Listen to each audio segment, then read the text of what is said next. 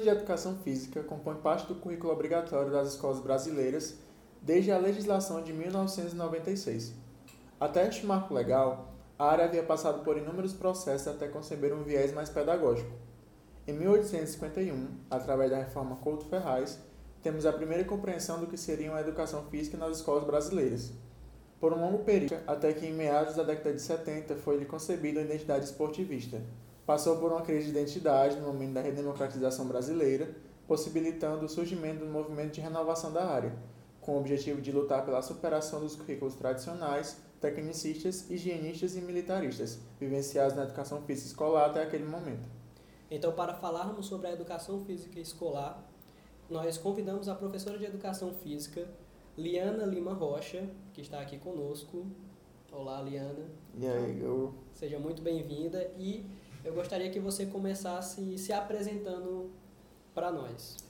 É, primeiro, agradecer o convite de estar participando desse podcast. É muito importante ter esses canais de diálogo para a gente estar partilhando das experiências e melhorando a, a nossa formação. E quem sou eu? Eu sou Liana, né, sou professora de Educação Física Escolar, sou formada pela Casa em 2009. É, em 2010, ingressei é, como professora concursada é, do Estado, né, trabalhando com o ensino médio então, desde 2010, atuo na escola, né, nas escolas estaduais. E atualmente tô, sou estudante do doutorado do programa de pós-graduação de Educação Brasileira da Universidade Federal do Ceará. E é mais ou menos isso. E sempre estudando, é, militando no movimento de resistência, em prol da educação física, mas também da educação como um todo. Né? Muito bem, então, obrigado por ter aceitado o convite. E para começarmos a nossa conversa, nós vamos começar com o primeiro bloco, que seria justamente saber como que foi a sua formação acadêmica e também qual que é, de acordo com a sua perspectiva, a diferença que existe entre a teoria e a prática. Você formou em que ano, Nela? Eu me formei em 2009.2, final do, de, do ano de 2009, né? Esse ano vai fazer 10 anos que eu me formei. É, assim, sobre a formação, é interessante essa pergunta, porque eu sou da primeira turma que dividiu o curso. Né? Antes da minha turma, o curso era licenciatura plena. E aí eu entrei em 2006, justamente a primeira turma que faz a separação entre o campo da licenciatura e o campo do bacharelado. E eu escolhi a licenciatura, é, sabendo que eu estava escolhendo, né? E desde então, de 2006 a 2009, eu só venho, me encontrei na formação inicial dentro desse campo da área escolar, da licenciatura, né? Tanto que estou até hoje nessa, nessa área, né? Atuando, vivendo nessa área. E, e eu peguei, então, uma licenciatura, vamos dizer assim, nova, né? No, no nosso espaço. No, uhum. Não existia nem o IEFES, né? Uhum. É, o curso ficava na Faculdade de Educação junto com o curso de Pedagogia. E o IEFES foi algo que veio ser construído depois, em 2009. Então, eu peguei uma formação diferente do que vocês vivenciam hoje, agora em 2019, né? De, depois de 10 anos. É, mas foi uma formação boa. É, a gente não tinha esse espaço, essa estrutura que vocês é, têm a oportunidade de ter hoje. O corpo docente também da gente não era é, tão é, aproximado com a escola como é hoje, como eu percebo hoje. Eu participo, tenho a oportunidade de, de ser monitora, é, participar dos estágios aqui em algumas disciplinas e, e eu percebo isso, o quanto hoje em dia o curso de educação física, né, a licenciatura da UFC, se aproximou com a realidade escolar. E na minha época é, não existia essa, tanta essa aproximação. A gente tinha muita base teórica, né, o contato com os autores clássicos, com os estudos clássicos, mas existia uma distância com o mesma realidade da escola. E hoje eu vejo que isso acontece muito mais, né? O cuidado que os professores hoje em dia têm com a questão dos estágios, né? Os programas também como PIBID, residência pedagógica, que na minha época infelizmente não tinha, e hoje em dia eu vejo quanto é bacana. Eu, eu fui preceptora da residência pedagógica e eu vejo quanto é interessante os alunos que estão é, em formação ter o contato, um contato bem mais amplo com a escola. No caso, só para deixar claro, é, você poderia explicar o que seria a residência pedagógica? Pronto. A residência pedagógica ele é um programa federal, né, um projeto. Ele faz uma. É um projeto de, de imersão do aluno, né, do futuro professor, que está em formação, com a realidade da escola. Né? Tem o preceptor, no caso, o preceptor é um professor que atua na escola, no caso eu era preceptora do, da educação física, e a gente recebia média de oito alunos que estão, estavam terminando, né, estavam é, finalizando sua formação inicial. E aí eles entravam é, junto no nosso trabalho, no dia a dia, tinha a parte de, de ministrar aula, de planejar junto, atuando em equipe, né? É uma, um projeto colaborativo, né? Sim. Que faz, que faz justamente essa questão que é tão importante para a formação do professor, não só o professor de educação física, mas o professor de outras áreas. Essa aproximação da teoria com prática, né? A gente, é, às vezes, um, um, o curso se volta muito aos estudos, a, a parte, a perspectiva mais teórica, que é fundamental, tem Sim, que ter mesmo. certeza. Mas a gente precisa estar tá lá no dia a dia da escola, ver como é o, é o desenrolar da prática mesmo. E aí esse é o casamento perfeito, né? Você aliar o embasamento né, dos estudos, as pesquisas, com o cotidiano, a realidade. E a residência faz isso. Até porque muito daquilo que a gente encontra na prática, realmente, são coisas que muitas vezes não se encontram nos livros ou mesmo em sala de aula. São coisas que só vivendo ali no dia a dia, o relacionamento entre os alunos, entre os professores, entre os coordenadores, diretores, enfim, todo um contexto político até social também, cultural, que a gente acaba encontrando e conhecendo só lá.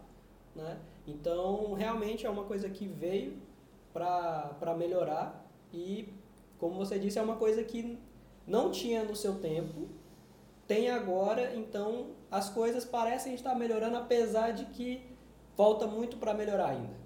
E talvez nem dê para pontuar tanto essas situações, porque todo dia é um, é um dia diferente, né? Mas é, uma coisa importante que a Liana falou foi que quando ela entrou, os cursos eles estavam se dividindo, né? Uhum. Proposta de licenciatura e bacharelado. É, agora tem novas diretrizes, né? Saíram novas diretrizes esse ano no curso de Educação Física, que essa proposta ela vai se unificar novamente, né? Então nós vamos ter o curso de Educação Física unificado até um certo momento da graduação. Provavelmente até o quarto semestre os cursos vão ser únicos. Então a partir daí, do quarto semestre em diante, é que os alunos vão decidir se eles vão optar pela área da licenciatura ou pela área do bacharelado, né?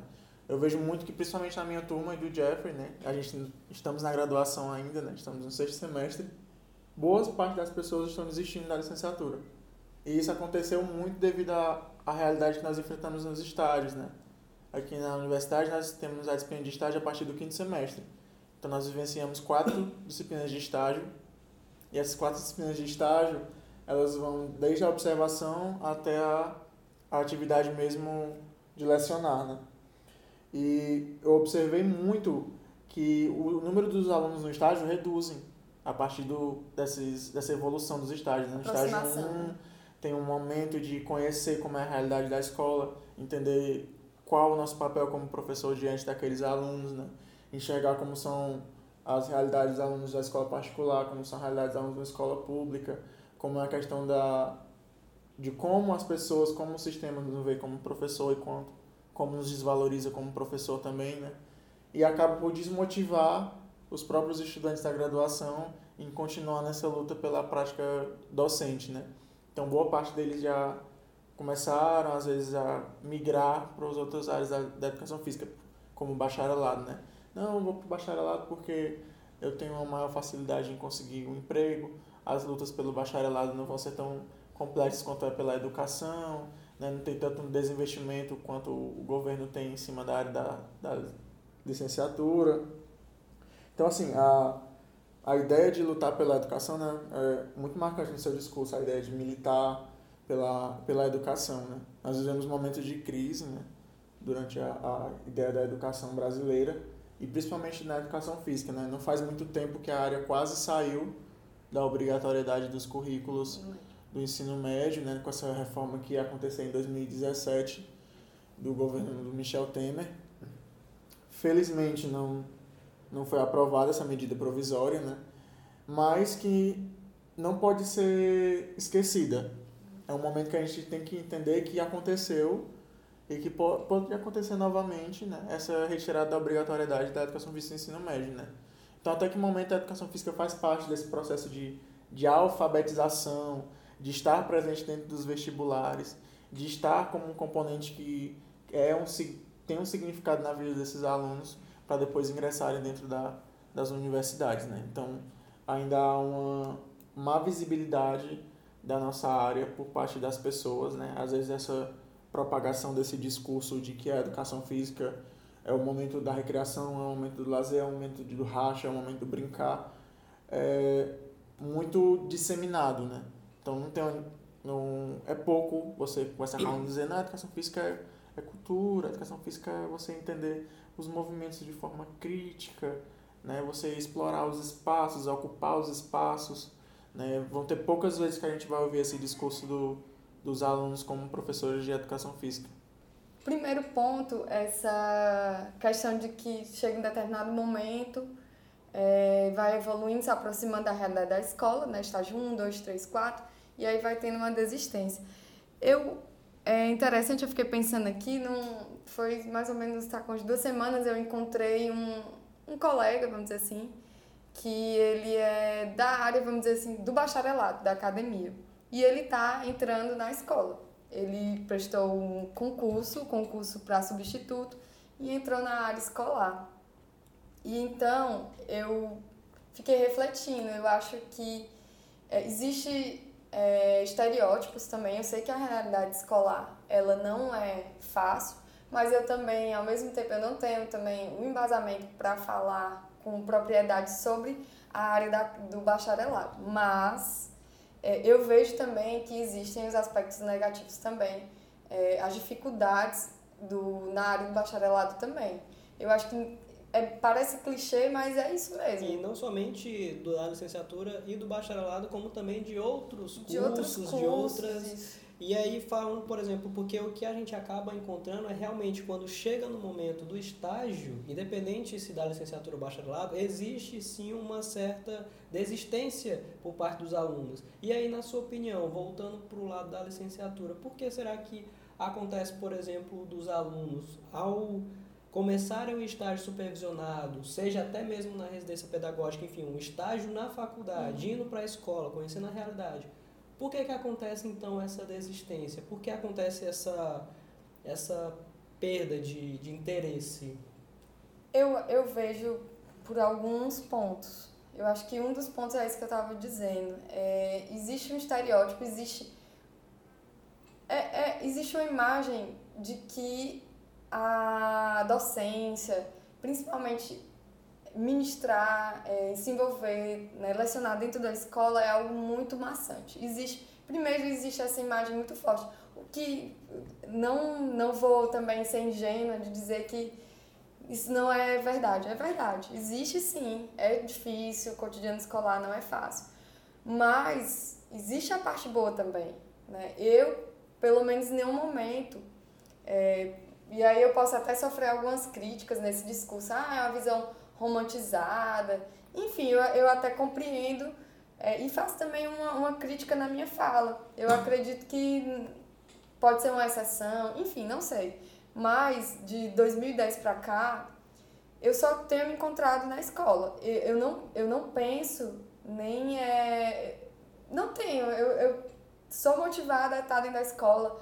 Eu vejo a, a parte, os aspectos ruins, mas vejo os aspectos positivos também. E eu acho que é isso. Eu acho que todo campo, é, mais uma vez, é clichê, talvez seja, mas toda profissão, toda área vai ter sua parte boa e sua parte ruim. É igual relacionamento, né? Igual um monte de coisa que a gente tem na vida. Tem um lado ruim tem um lado bom. Talvez é, a gente. É, talvez o, a conduta que a gente precisa ter é de canalizar as nossas forças para a perspectiva positiva, né? Até mesmo é, eu, eu vou falar do Freire, Paulo Freire, leu demais.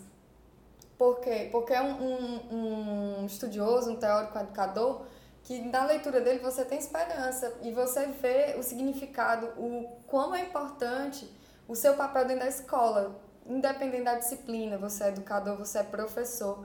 É, e eu acho que quando a gente entende esse sentido maior, essa relação da amorosidade, essa relação política, essa relação do coletivo, quando você tem essa compreensão, essa leitura e você passa a viver isso, tem um propósito, né? Então, acho que um dos pontos é a gente tentar é, superar algumas visões, mas eu, eu, eu até concordo que é massacrante, sim, tem as partes. Precisa melhorar e a gente precisa militar para melhorar. A educação é fundamental. A gente não pode desvalorizar a, o campo da educação. A gente tem que buscar é, a união, né?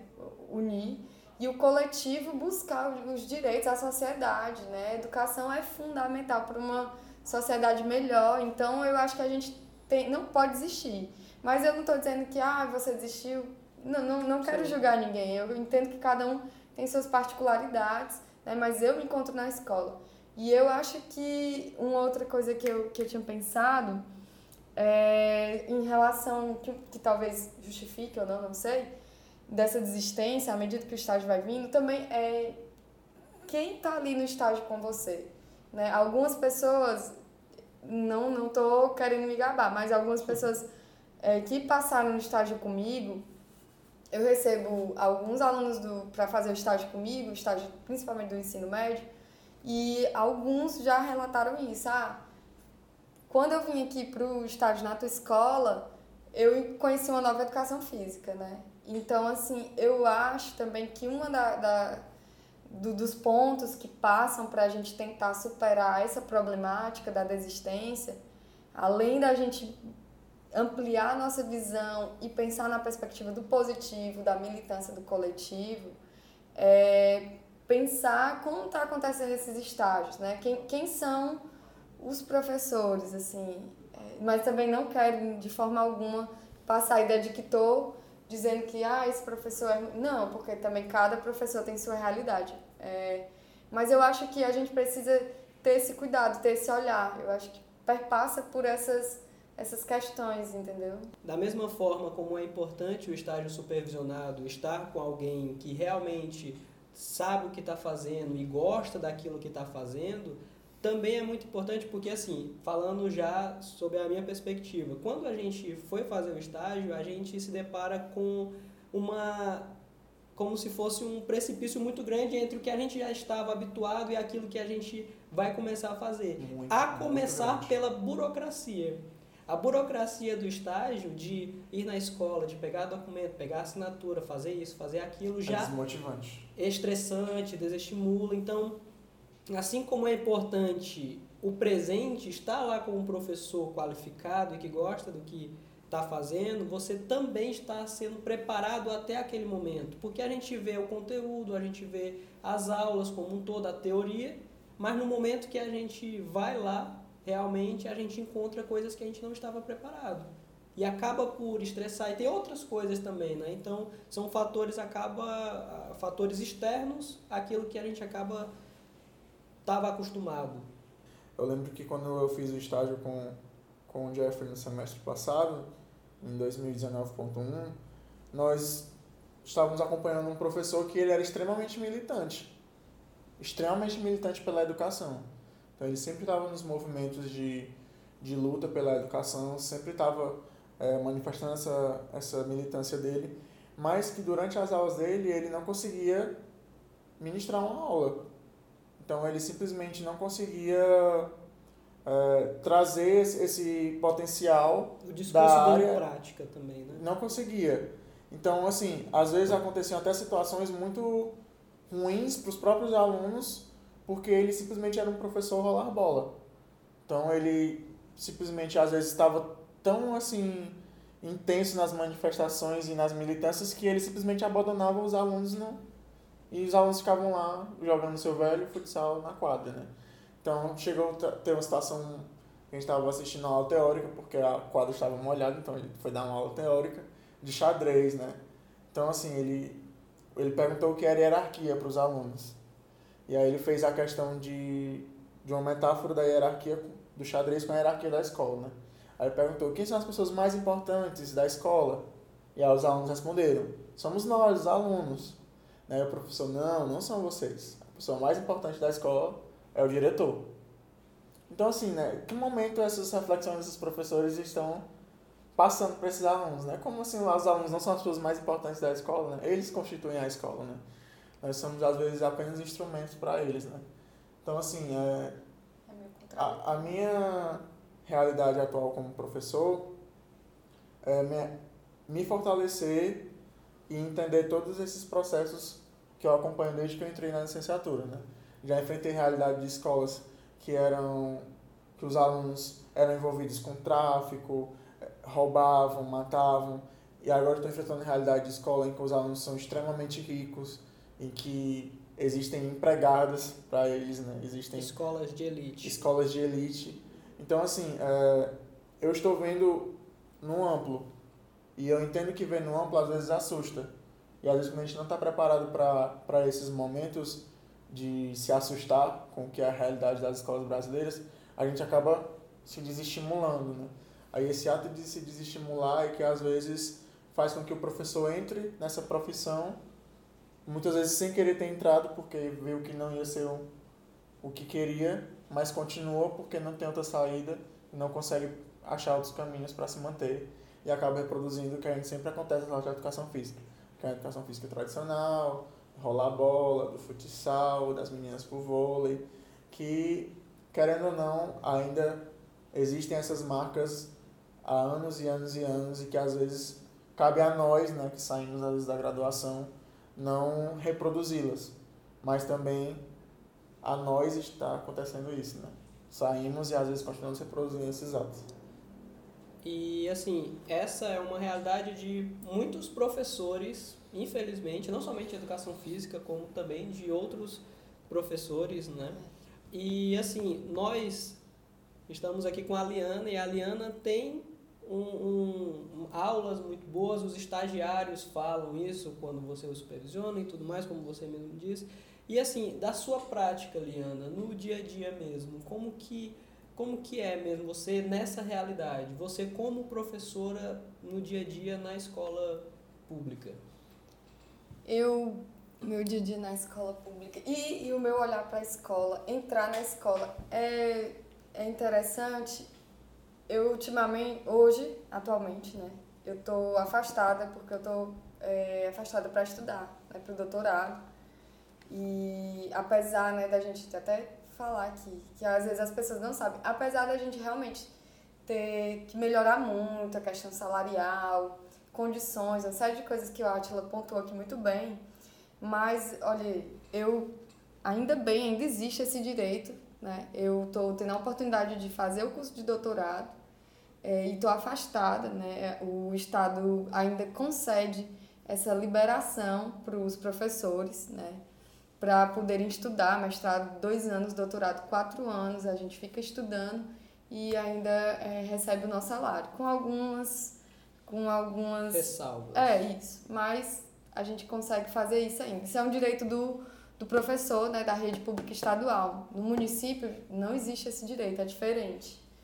E, então, assim, essa até é uma, uma, uma questão que eu queria colocar antes de responder a tua pergunta, Sim. porque é, essa nossa percepção sobre os nossos direitos as nossas lutas. Eu não sei se mais para frente ainda vai existir esse direito, né?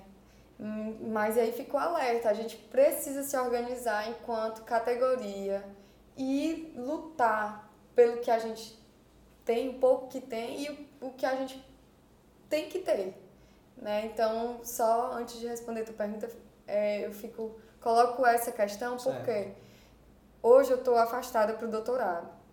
E é engraçado, louco, enfim, é diferente, mas eu sinto falta da escola, né? Eu sinto falta da escola, eu me afastei tá com pouco tempo, e eu sinto falta da escola, sinto falta dos estudantes, né? Eu tenho um olhar muito amoroso para eles, né? Eu vou, meu motivo maior na escola são esses jovens, né? Eu tenho, quando eu vou, eu entro na sala, quando eu vou ministrar minha aula, eu tenho esse olhar é, afetivo, amoroso, carinhoso, de a consideração, né? São meninos, meninas que têm é, vários problemas, que para chegar na escola têm dificuldade. Então eu, eu sei, né, do, do quanto é importante fazer com que aquele momento seja significativo para ele. É difícil, não é fácil, mas você vai no diálogo, né, no afeto, mostrando que você também tem os seus erros, que você tá, né, você tá aprendendo também. Então eu acho que é, são colocar alguns desses princípios, né? Humildade, compromisso social. Então eu entro na escola, eu vejo e, e primeiro é, a valorização da educação, da escola. É, uma vez eu estava numa palestra e um professor disse: Olha, a educação básica ela deveria ser tão valorizada quanto a superior. Quanto tempo o estudante não passa na escola e quanto tempo ele passa na, no ensino superior, né? Ele passa muito mais tempo dentro de uma escola e depois ele vai para o pro, pro ensino superior, pro terceiro Acho que grau. mínimo 15 anos, né? né? Então, pois é.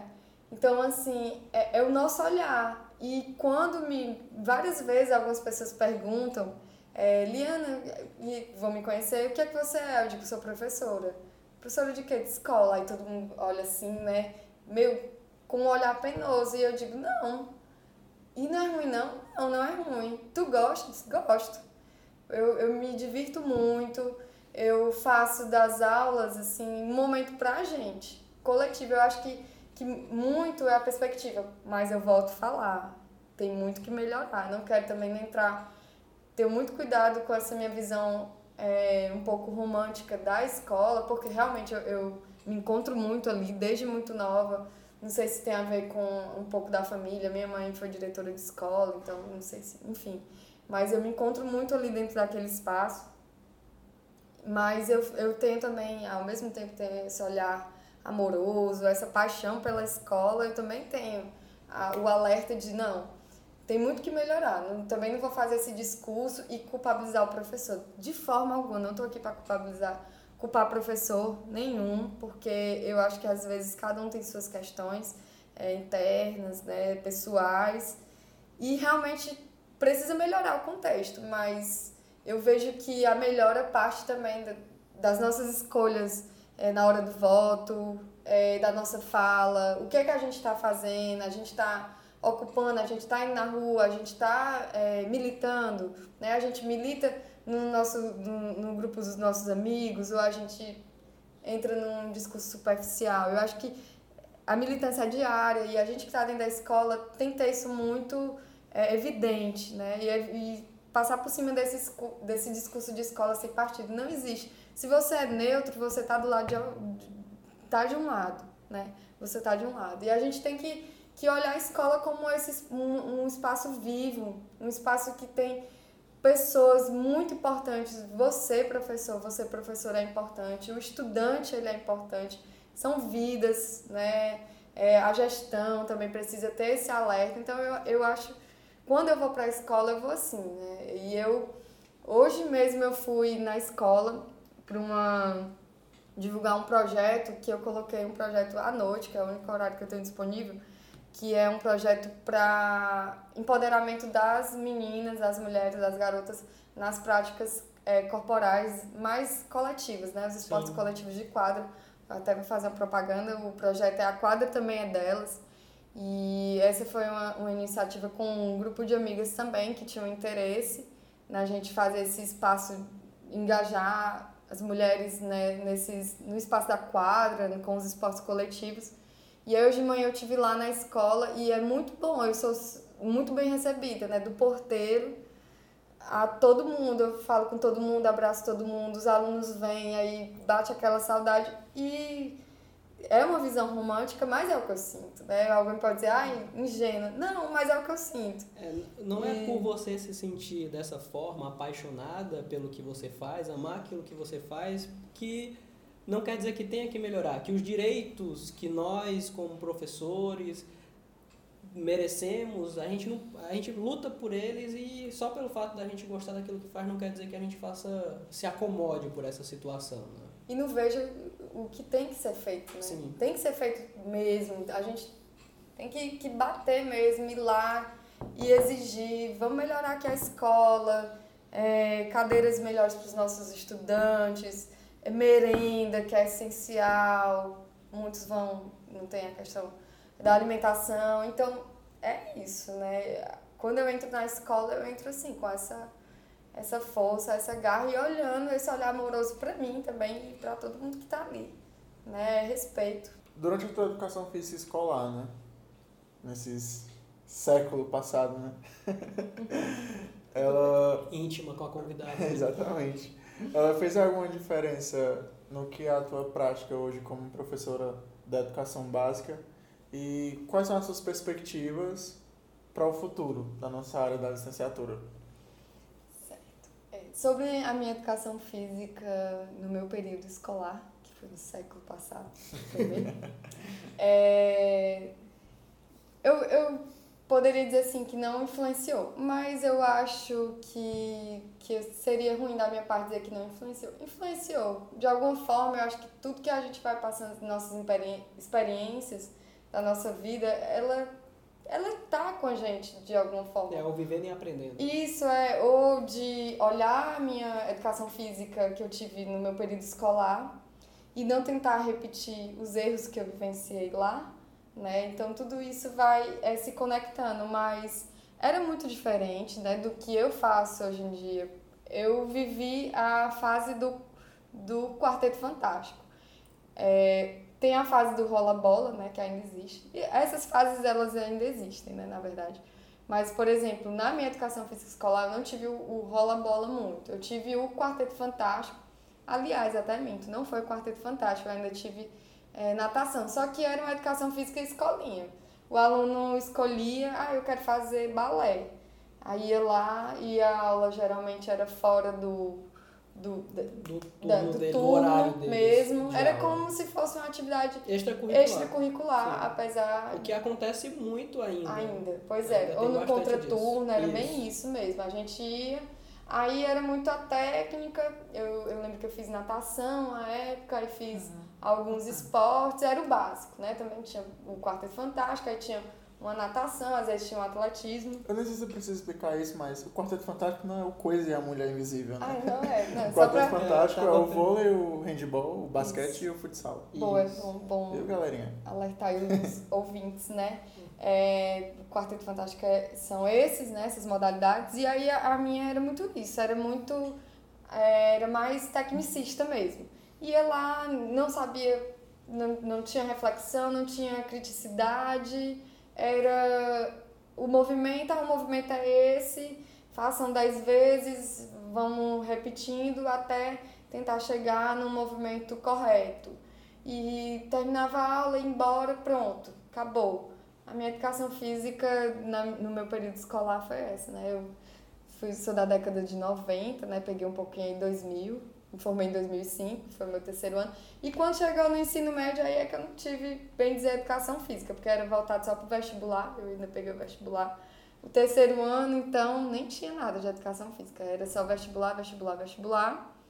E hoje em dia a minha educação física é totalmente diferente dessa educação física que eu vivi no meu período escolar, né? Eu faço realmente uma, uma prática contextualizada, a gente perpassa por várias manifestações da cultura corporal, né? traz a perspectiva crítica. A gente trabalha com é, conhecimentos da área da saúde? Trabalhamos, eu não nego essa parte, que a educação física tem seus estudos, né? tem o seu aprofundamento dentro da, da perspectiva da saúde, tem. Mas a gente faz, o que eu tento fazer na, na escola, né, nas minhas aulas hoje em dia, é uma leitura crítica dessa saúde, né? Eu, tra eu trago, a gente vai é, estudar sobre a questão do, dos benefícios do exercício físico para prevenção das doenças crônicas. Eu chego ponto isso, mas eu também faço um debate com os estudantes para eles entenderem também. A gente tem espaço para estar tá trazendo esse exercício físico para o nosso dia a dia e aí faço uma leitura dessa. A minha, a minha prática, ela é essa prática, né? Eu acho que é uma prática emancipada, é, organizada, estudo muito, participo de vários eventos, venho aqui na universidade, nunca deixei de estar próximo à universidade buscando essa formação continuada. Então, essa é a minha educação física, é, que é totalmente diferente da educação física que eu vivenciei no meu período escolar e que eu vejo hoje em dia, eu gostaria de ser minha aluna. Não é me gabando, gente, não tô me gabando, eu sou leonina, mas eu não tô me gabando. É porque realmente a gente vê o que foi feito quando a gente é estudioso da área, a gente vê o quanto a gente podia ter no nosso período escolar, ter aproveitado melhor o espaço-tempo da aula de educação física, né? E ter tido contato com, com desenvolvimentos que estão para além dessa repetição do movimento. Eu acho que eu podia ter, ter, ter sido uma jovem muito mais é, emancipada. Eu, hoje em dia me considero emancipada, é, consciente das questões políticas, né? Mas com, quando eu terminei o ensino médio, eu era focada na questão do estereótipo, na questão do fitness, né? E eu vim desconstruir né, essas amarras que colocam, que a sociedade coloca na gente hum, com a formação, né? Com a formação inicial, com a formação continuada, fazendo essa, esse estudo nos debates, no diálogo. E hoje em dia eu faço isso com os meus alunos, né? Eu, eu prezo para que eles tenham essa visão crítica, para que eles não se deixem levar pela superficialidade, pela questão da. Principalmente hoje em dia que tem a história do Instagram e aí tem a, a questão do, da musa fitness, da gente ter a leitura crítica e saber realmente é isso que eu tenho, é esse corpo que eu quero. Será que o meu corpo não é, não é o corpo que eu quero ter, é esse meu corpo? E entender que cada um tem, tem suas diferenças eu não tive a oportunidade, quando eu era adolescente, de ter é, essas reflexões. E hoje eu faço o possível para que meus estudantes eles tenham essa oportunidade de poder é, fazerem leituras críticas das manifestações e não se deixar levar pelo, por, pensamentos superficiais, né? E desacorrentar aí dessas correntes que o sistema insiste em aprisionar a gente com questão de padrão de beleza, questão de marca, de roupa, essas é, besteiras, né? Então é isso. E sobre uma perspectiva geral, eu vejo com um olhar de esperança. Eu acho que sim, eu acho que é essa, vocês né, que estão chegando, que vão daqui a pouquinho estar tá entrando nas escolas, eu tô, tô apostando aí nessa galera nova que está entrando em fazer essa educação física comprometida, em melhorar a imagem da educação física, porque as pessoas não olhem para a gente e digam assim, ah, é só o professor da bola, a professora do recreio. Não.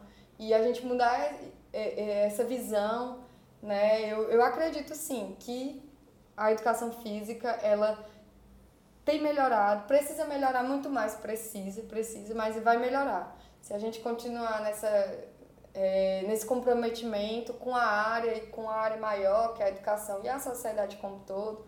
Né? A formação inicial tendo esse cuidado, esse olhar cuidadoso né, em relação à questão dos estágios, aos cursos, né, as semanas que são oferecidas acadêmicas, as pesquisas.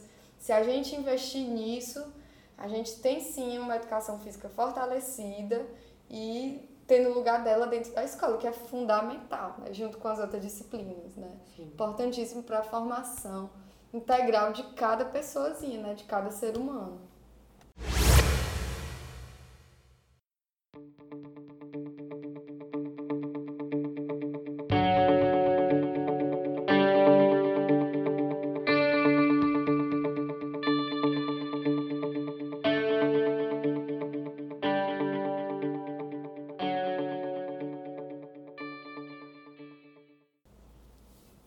Passa o treino dessa semana, então, vai começar com o Átila. É, bom, o que eu vou indicar hoje é o livro Pedagogia da Autonomia, do Paulo Freire, né? Eu tive a oportunidade de ler esse livro nas férias, né? E foi muito forte. Eu acredito que eu tive que parar muitos momentos do livro para refletir o que eu já tinha passado durante um momento, tanto do período escolar quanto do, da minha prática como professor, né? E dois congressos vou aproveitar para indicar também dois congressos que vão estar acontecendo. Um vai estar acontecendo no Rio Grande do Norte, que é o Combraço, vai estar acontecendo agora em setembro, do dia 15 ao dia 20 de setembro, né? E o outro congresso vai ser aqui no Ceará, que vai acontecer na UES em novembro, do dia 14 ao dia 16 de novembro. É um congresso que está sendo organizado pelo grupo de estudos lá da UES. E esse congresso vai ser com a temática das abordagens da educação física. Muito bem. A minha indicação vai ser um podcast, mais especificamente um episódio desse podcast, que no caso se trata do Mamilos. O Mamilos que é um podcast de conversa, de diálogo, muito bom. E o episódio em questão é o episódio que ele vai falar sobre a importância do brincar. Muito tem a ver com, a, com o papel do educador, tanto na escola quanto em outros âmbitos também, e essa importância do que a brincadeira, do que o lúdico traz, principalmente para as crianças, mas não somente para elas. Então é um episódio muito bom, muito legal, se encaixa dentro da, do que nós estávamos conversando, que enfim, da educação, e fica aí a indicação do Mamilos Podcast. É, antes de indicar, vou agradecer é, o convite em participar dessa conversa, muito bacana, gostei demais a gente ter refletido junto toda essa questão, essas questões que a gente pontuou aqui. Muito massa, muito obrigado, gratidão. Namastê, axé. É, a minha indicação, vou, vou fazer diferente. Eu acho que as pessoas indicam muito livro, série, Sim.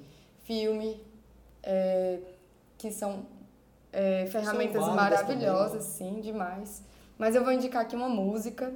Quem, tiver, quem já tiver escutado e quiser ouvir novamente. É uma música que tem uma mensagem muito forte para mim, pelo menos eu, eu coloquei até na minha dissertação. Lá no comecinho eu destaquei um trecho dessa música. É uma música do, da banda de reggae Nat Roots, né? É, o título da música é Deixa o Menino Jogar. Aí só um trecho aqui, que é um trecho que, que entra muito atual, entra muito também pelo nosso papel da educação, né? nesse, nesse poder da educação. Que ele vai dizer aqui assim, né? Ele diz é, que a saúde do povo daqui é o medo dos homens de lá. Sabedoria do povo daqui é o medo dos homens de lá. A consciência do povo daqui é o medo dos homens de lá. Então é isso. Saúde, sabedoria, consciência é importante para a gente buscar a, nosso bem-estar, nossa qualidade de vida real, efetiva, né? É, perpassando, superando essas visões que querem alienar a gente e desmerecer o nosso povo. Então, a minha dica é essa musiquinha aí. Anotado, então. A gente vai ficando por aqui. Agradeço mais uma vez a Liana por ter aceitado o convite de participar dessa conversa conosco. E as nossas redes sociais, inclusive as da Liana, vão estar na descrição desse episódio, Sim. certo? Assim como todos os demais links e aquilo que a gente porventura tenha falado aqui, que, enfim, né, vai estar lá. E para finalizar, fica então a pergunta para ser respondida por vocês, ouvintes. Como foi a sua educação física escolar? Então responde na, no nosso grupo do Facebook e no perfil do Instagram, também vai estar aqui na descrição. E a gente se vê no próximo episódio. Tchau! Yeah.